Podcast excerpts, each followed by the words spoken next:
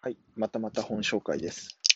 今回は、なぜ脱成長なのかという本です。まあ、これは僕読んでないんですよね。これから読むんですけれども、あの、この1個前に紹介した、えーと大沢正史さん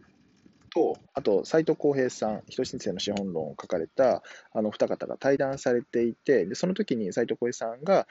あの紹介されてた本なんですよね。で、まあ、この本自体、解説を斉藤浩平さんがされてるということで、あの実際買って、これから読もうかなと思ってます。で、斉藤浩平さんのツイッターで、えーと人申請の資本論の中では、あのまあ、コミュニズムとか、まあ、そういったところの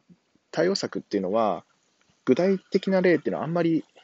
書いてないんだけれども、よりその、まあ、要は抽象度が高かったんだけれども、より具体的な内容っていうのを知りたいのであれば、あのこっちもぜひ読んでくださいっていう話で紹介されてたので、ちょっとこれからあのどういう内容が書いてあるのか楽しみですね。皆さんもぜひ手に取ってみてください。